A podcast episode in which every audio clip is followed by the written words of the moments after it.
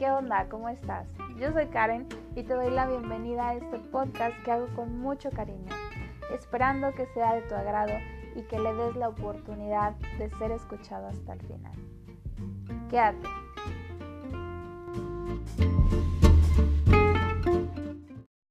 Antes que nada quiero expresar mi respeto por las personas que están viviendo o vivieron un momento de violencia eh, de antemano te digo, eh, busca ayuda si tú estás viviendo algo similar o si identificas alguna de las eh, situaciones o que piensas que es normal o no pasa nada, no lo eches en saco roto, infórmate, busca atención, busca ayuda profesional.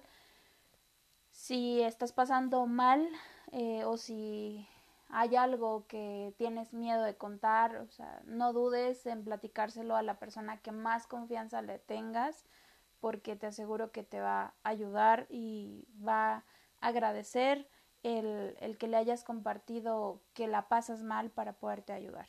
¿Sí? Em, igual si, si te sientes mal, eh, aquí estoy, háblame, te puedo escuchar yo sé que no soy una profesional y no puedo ayudar en mucho, pero sí, eh, sí te puedo escuchar a que no te sientas, para que no te sientas sola o solo y si es posible, pues buscamos ayuda. Confía y pues solo eso, ¿sí? El tema es un poquito sensible y de verdad lo hablo con mucho respeto. Hey, ¿qué onda? ¿Cómo estás? Eh, quiero darte las gracias por estar aquí Gracias por reproducir de nuevo los episodios y gracias por quedarte hasta el final y quiero darte también las gracias porque el episodio anterior fue el más escuchado eh, de, todos los que llevamos, que pues tampoco son tantos, pero gracias. Eh, el primer día que, que se publicó me parece que llegó a las 18 o 19 reproducciones en las primeras 24 horas, gracias. Ahorita ya contamos con 90 reproducciones totales entre todos los episodios y 18 personas siguiendo el podcast. De verdad, muchas gracias. Y bueno, eh, sin más, eh, comenzamos este episodio. No tengo la menor idea de cómo lo voy a titular. Tal vez el título lo vaya desglosando poco a poco. No sé. La verdad, el día de hoy no estoy siguiendo guion. Me siento un poquito abrumada, me duele mucho la cabeza, he tenido muchos dolores de cabeza a lo largo de estas últimas dos o tres semanas. Como que estoy padeciendo un poquito de las migrañas, entonces la luz me molesta mucho. Así es que ahorita estoy completamente oscuras, no tengo nada alumbrándome, el brillo de la computadora está totalmente bajo, entonces luz no me da. Pero bueno, bueno, yo quería platicarles acerca de un tema muy específico y, muy privado en, este, en, este momento, bueno, en mi, en mi vida. Em, para las personas que no me conocen y para las que sí, eh, yo soy hija de padres divorciados. Mis papás tienen ya 20 años separados, es decir, cuando yo tenía 27 años ellos se divorciaron. Y pues creo que el episodio de hoy va a estar relacionado a, a este tema porque me puse a pensar el otro día. ¿Qué sería de mi vida si mis papás siguieran juntos? Ustedes no están para saberlo, ni yo para contarlo, pero el motivo de separación de mis papás era por violencia. Mi papá golpeaba a mi mamá. Yo nunca vi escenas violentas, jamás estuve presente en, alguna en alguna escena así. Mis hermanos tampoco. Bueno, a excepción de la última, que fue cuando mi mamá tomó la decisión de dejarlo tras largos 12 años de, matrimonio. A lo que mi mamá cuenta, Mi papá no era un hombre violento, mi papá no se mostraba como realmente era. Y creo que pues ahí está bien cabrón, ¿verdad? Porque pues nunca acabas de conocer a las personas, así es que el día de hoy subí una, compartí una imagen a mi estado de WhatsApp, te la voy a leer. Lo vi en la página de gobierno de, de México acerca de el violentómetro. Así es, sí, la violencia también se mide. Les estoy leyendo la imagen, ¿eh?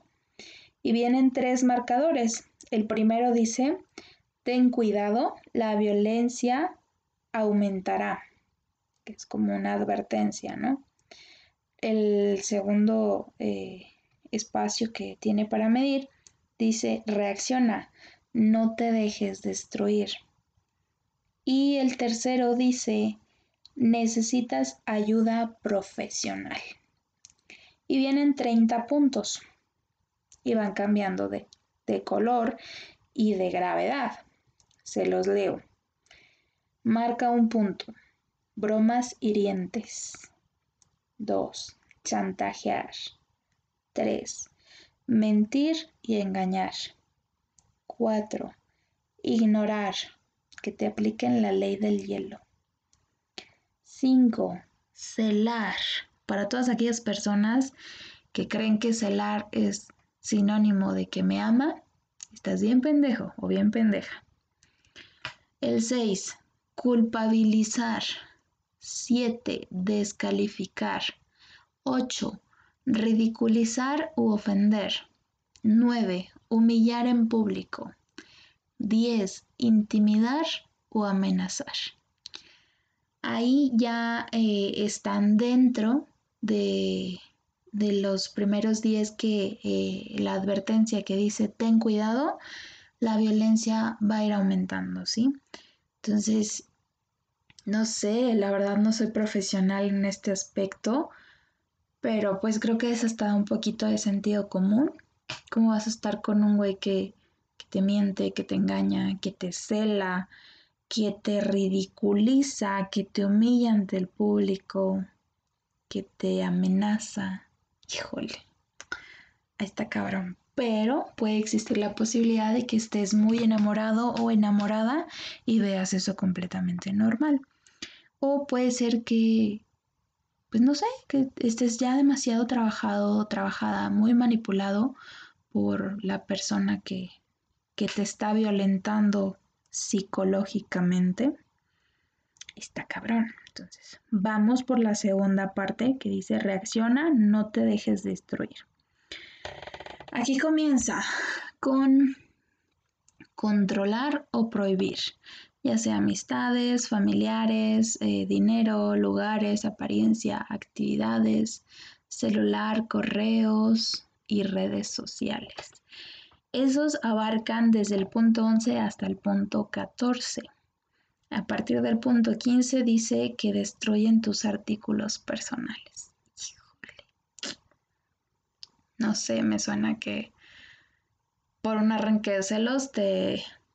O sea, ya tuvo el celo, ya está en la primera parte y pasa en la segunda parte, no sé, que te arrebate el celular y te lo rompa, te lo desmadre creo que lo, asimilo a, a que se refiere a eso.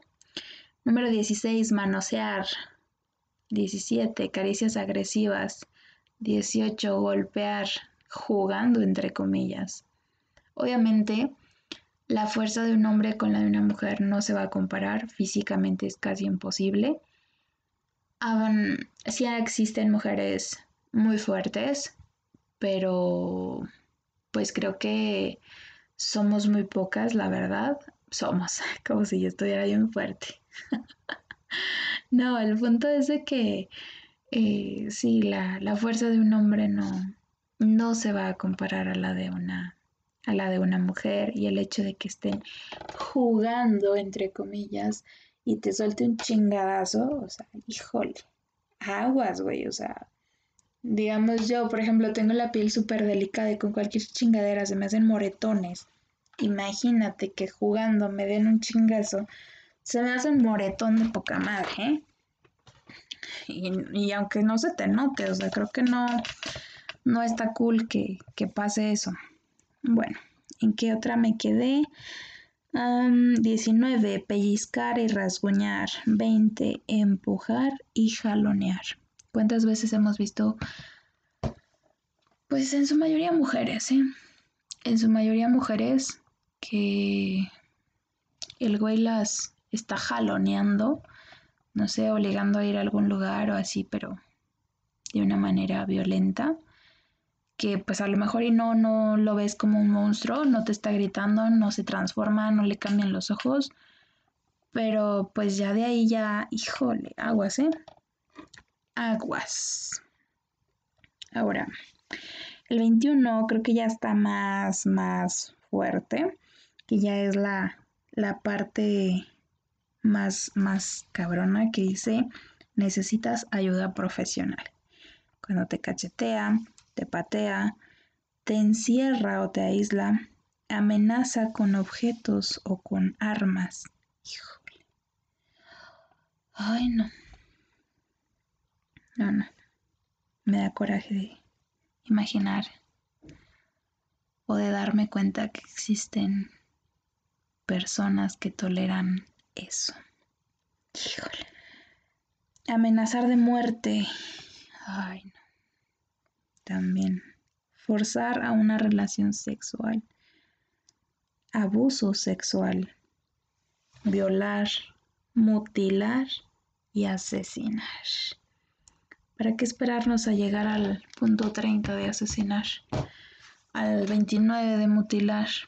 Cuando podemos parar desde el 4, desde el 5.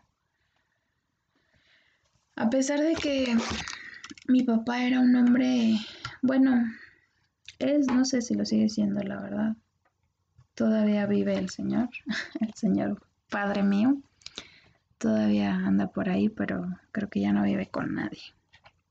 Pero a pesar de que fue un hombre violento, yo nunca vi un, una escena así. Les digo, bueno, a excepción de la última, pero pues era muy pequeña y sinceramente mi, mi subconsciente, gracias, eh, borró o bloqueó ese tipo de recuerdos, que es hasta cierto punto es una medida de, resguardo, de seguridad que tiene tu, mente al borrar o, bloquear recuerdos que sabes, bueno, que sabe tu subconsciente que te van a lastimar o hacer daño. Entonces, un aplauso para mi subconsciente. un aplauso porque agradezco la verdad no tener esas imágenes y la verdad lamento mucho por las personas que, que sí tienen ese trauma, esa, esa imagen de ver a, su papá golpeando a su mamá. O viceversa, ¿eh? porque también existen mujeres que se putean a los, a los esposos, que obviamente son menos, ¿no? Pero no, no es que estén extintas, o sea, sí, sí existen, la verdad. Pero bueno, el punto es, gracias a Dios, eh, mi mamá abrió los ojos y se separó de mi papá. Por X o por Y, por influencia de cierta persona o no, por ayuda de su familia, sí.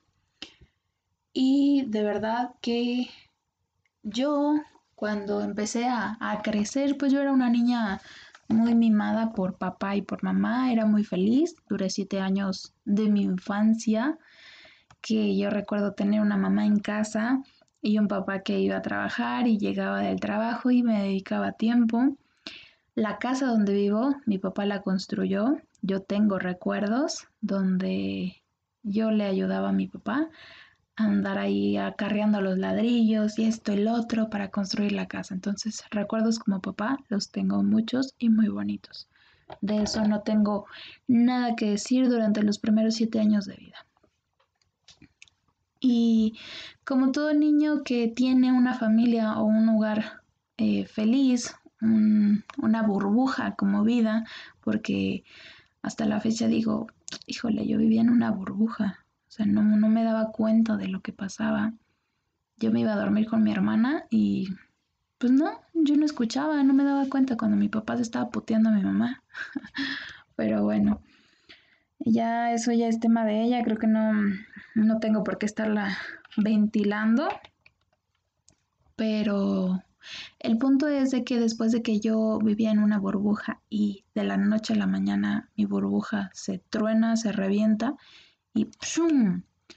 Oye, aquí está la realidad empiezo a, vivir em, una vida muy diferente, una vida diferente, llena de muchísimas dificultades, como muchas personas, tampoco me quiero victimizar, te estoy hablando desde mi punto de vista, desde mi experiencia, desde mi vivencia como hija de padres divorciados.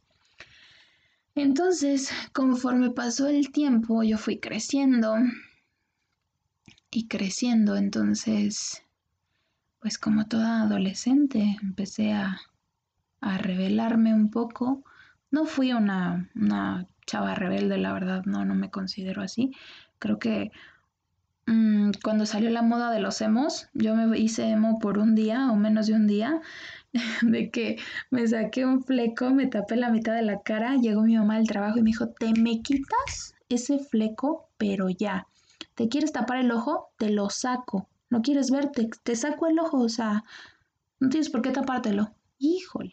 No, no me duró ni 24 horas el gusto de traerme un fleco tapándome la mitad de la cara como lo hacemos. Así es que pues, así que tú digas, uy, qué rebelde, pues la verdad que no. Tengo mis fallas como todo el mundo. Me equivoco, fui adolescente, fui muy estúpida y, y lo acepto, ¿eh? lo reconozco. Pero, este, Ahora, este, tuve muchas dificultades eh, porque al momento de que mis papás se dejaron, yo no solo me, me dejé o me quedé sin, sin el convivir con mi papá, que ojo, no me lo prohibieron, siempre tuve la oportunidad de ver a ver a mi papá y lo iba a ver muy seguido. Pero, o sea, me refiero a que me quitaron a mi papá por el hecho de que yo lo tenía todo el tiempo en mi casa a la hora que yo quisiera. Mi papá era mi adoración y pues de la noche a la mañana ya no lo tenía. Entonces, no solo eso, también me quedé sin mi mamá. ¿Por qué? Porque pues mi mamá tenía que trabajar para poder solventar la vida de tres squinkles que somos mis hermanos y yo. Este tenía que hacerse cargo de nosotros ya que pues como muchos papás en México, mi papá no se hizo responsable de la manutención.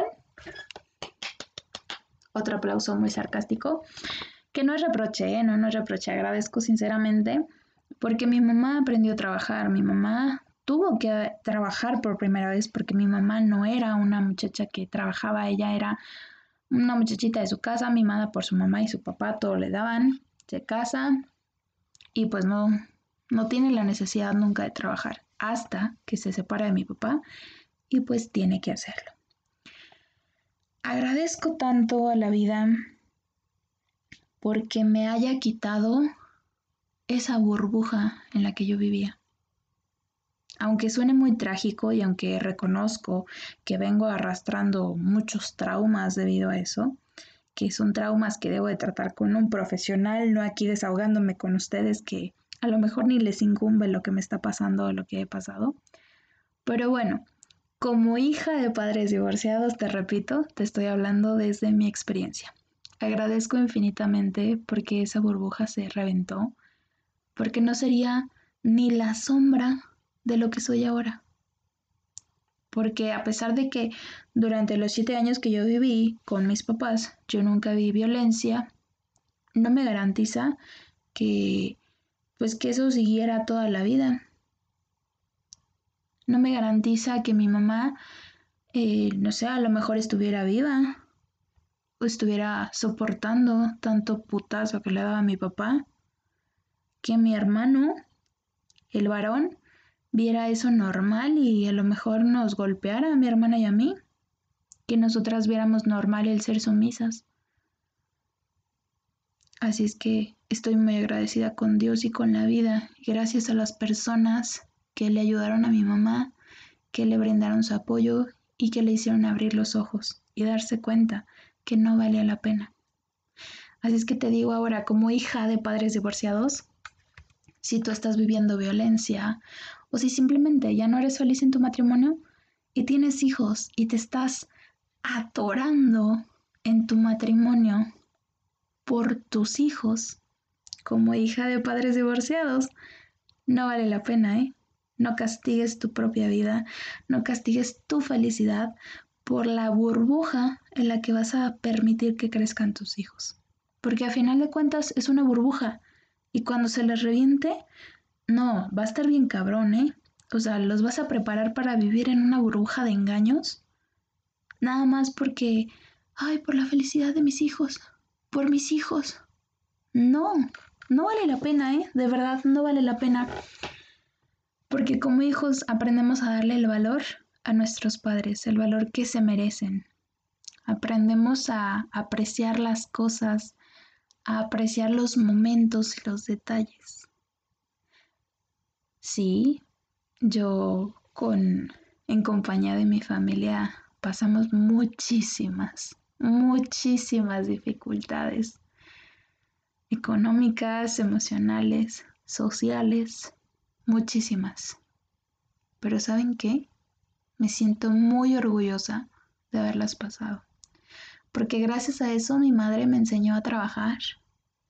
Mi madre me enseñó a, a respetar su trabajo, que el hecho de que no estuviera con nosotros todo el tiempo me dio la oportunidad de crecer con mi abuela, con mis tías, de que me inculcaran valores y amor, porque mi abuela era, ay no, hablo de mi abuela y se me hace un nudo en la garganta.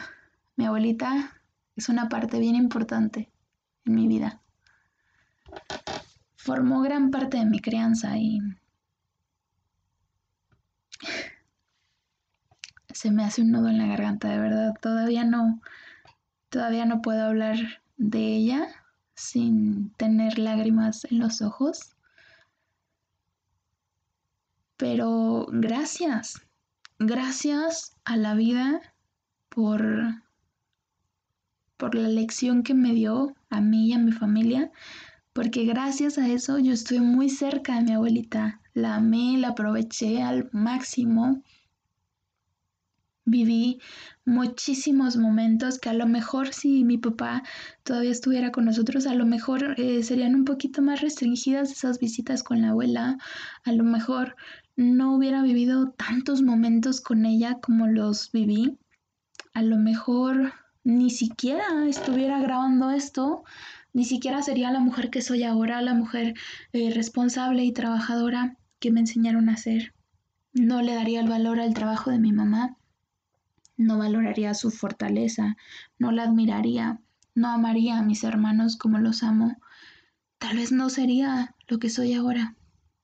Y si mi mamá hubiera sacrificado su felicidad y su propio bienestar porque se la madreaban, o sea, si hubiera sacrificado eso por sus hijos, no hombre, creo que sería la más infeliz del mundo.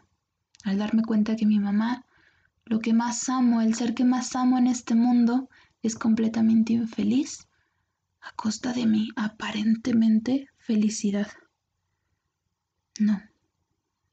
No enseñes a tus hijos a vivir en una mentira, a vivir en una burbuja por apariencia. Qué feo va a ser el día que se truene su burbuja y, y no lo hayas preparado para la vida real. Si crees que vale la pena luchar por tu matrimonio, pero por tu matrimonio, no por el bienestar de tus hijos, por tu matrimonio, hazlo. A lo mejor ahorita puedes estar diciendo, ay, esta mocosa qué, o sea, está eh, reprimida o con daños, no sé. Este, ¿por qué está hablándome así si ni siquiera es madre, si ni siquiera está casada? Porque soy una hija de padres divorciados, te lo repito. Soy hija de padres divorciados y y te digo, no no vale la pena. No sacrifiques tu mundo, tu felicidad, tu bienestar emocional, porque como hijos no lo vamos a valorar. Si decides aguantarte los engaños de tu esposo para mantener una familia unida aparentemente, como hijo, no lo voy a valorar. Porque tarde o temprano voy a crecer y me voy a dar cuenta que mi papá te pone el cuerno.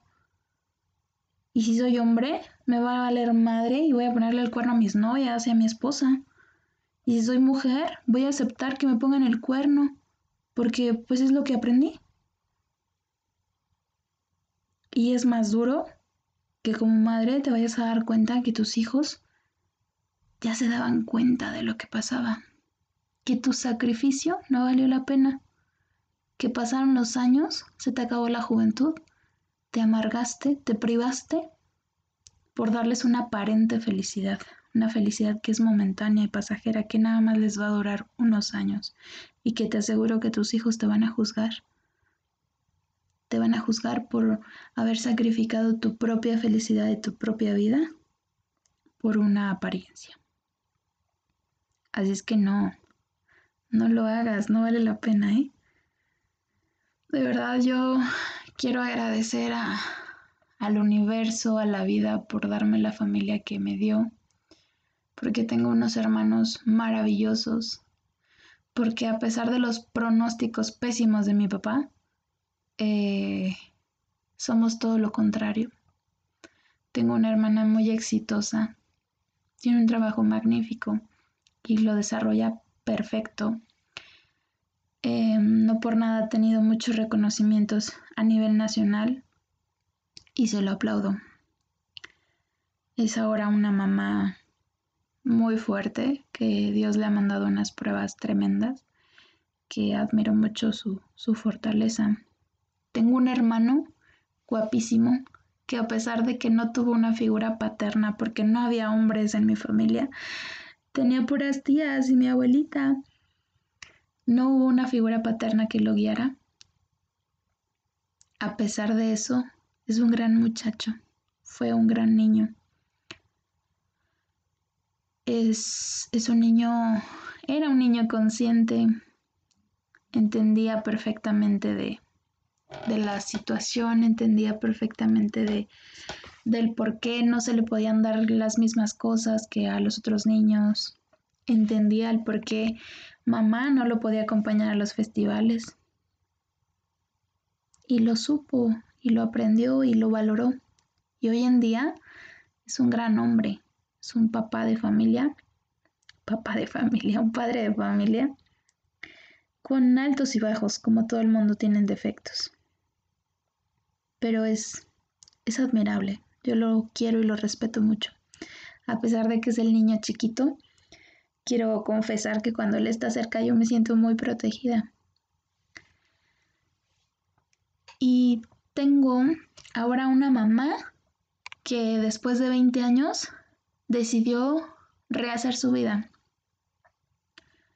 Ella nunca, nunca quiso rehacer su vida con alguien, no se volvió a dar la oportunidad de, de enamorarse, vivir una vida con alguien más, por no darnos un padrastro, por no darnos una figura que nos gritara o nos mandara cuando no tenía el por qué.